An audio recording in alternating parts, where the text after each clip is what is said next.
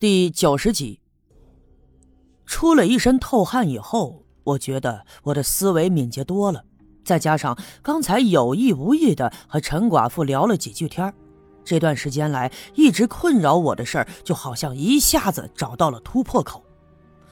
我把所有的问题摆在眼前，再一一的去寻找他们之间的联系，又做了大胆的假设，这感觉呀，一下子就清晰了很多。这刘福生和王兰花都是因为偷拿了铜钱而死去。我猜测的是，是那个黑衣人害死了刘福生，也害死了王兰花。那么他这么做造成的后果就是，刘家镇人们都传说，正是因为他们拿了铜钱，惹怒了鬼神，才带来了灾祸。所以刘家镇的人们不敢再去琢磨铜钱或者银簪子。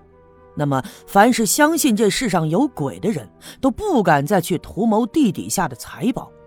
只有那个黑衣人，也是在图谋财宝，这个结果才对他是大大的有利。可是反过来又想，假设仅仅是为了制造恐慌的话，他也犯不上动手杀人呢。刘福生死在小阴坡，会不会是因为无意间撞见那个黑衣人的什么秘密，所以？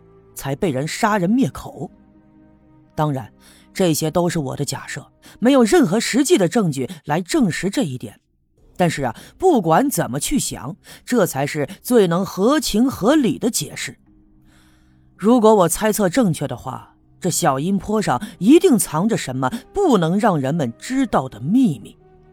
想到这些，我的心里又蠢蠢欲动了起来。东南面山坡的山洞。我还没有弄清楚，又开始惦记上小阴坡了。不过呀，有了昨天的经验，我心里有了底。我暗自的劝慰自己，一切都要沉住气，不能再鲁莽行事。如果说太过冲动的话，轻则是打草惊蛇，重则有生命之忧。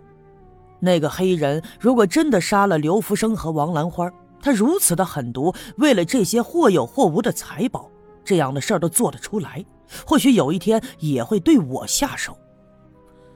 总之啊，整个后半夜我是一直都没有睡着。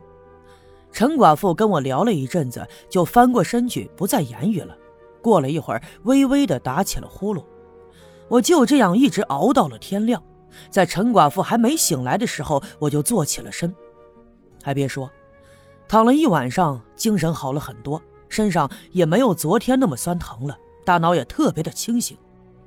我下了地，在镜子前照了照，脸色呢还是有些苍白，一眼看上去就知道是生了病。不过无论如何呀，我不能在陈寡妇家里待着了，因为那天晚上的时候，我亲眼看见她跟一个男人卿卿我我。我不清楚那个男人是谁。假如他在白天的时候忍不住上门来找陈寡妇，而发现了我，那我就无论如何都说不清了。并且我撒谎没回县城的事儿也会被揭穿。想到了这儿，我从我的包里拿出了另外一套衣服换上。这个时候，陈寡妇也醒了过来，看见我的样子就问我：“咋，要走啊？”我点了点头，一脸严肃地说：“啊，真是多亏你救了我，不然呢，恐怕我这条命就得交代了。我得走了。对了。”临走之前呢，还有个事儿求你。啥事儿啊？陈寡妇并没有挽留我的意思，当然我们只是萍水相逢。她能救我并留我在家住上一天，那是因为她心地善良。看我的样子就知道我这病啊已经好的差不多了。那么我要走，她当然没必要挽留的。这事儿啊，你千万不能告诉任何人，就当我从来没在你家住过。这两天呢，你也没见过我，行不行？跟任何人都别说，谁都别说。听我这么严肃的一说，陈寡妇没有丝毫惊讶的意思，反倒是捂着嘴笑了。咋啦？在我这寡妇家住了一晚上，你怕说不清楚啊？怕说出去了，别人说三道四的？哎呦，我个女人家都不怕的，你怕个啥呀？听他误会了，我慌忙解释：“不是，不是这个意思，你误会了。我我的意思是……可是我的话只说了一半，陈寡妇却冲我摆了摆手：“嗨，得了得了，你别说了，我也懒得知道。你是城里来的，见过世面，有文化，不像我们这些土老炮。你这心事重啊，那我就不猜了呗。你放心，我肯定不跟任何人说，就连金凤都不说，就当是从来没见过你，这总行了吧？”他这么一说，我多少放了点心。伸手把背包背在身上，转身就要出门。走到门口的时候，我停住了脚，回头冲着陈寡妇深深的鞠了一躬。毕竟是救命之恩嘛，不知道何年何月才有机会报答。姐，真的谢谢你了。我如此严肃的鞠躬，反倒把陈寡妇给弄愣了，一时间不知所措。他冲我挥了挥手：“行了行了，你赶紧走。”别整这虚头巴脑的，我这人呐，眼里窝子浅，见不得别人对我的好。你这一忽悠啊，我这鼻子就酸。快走，快走！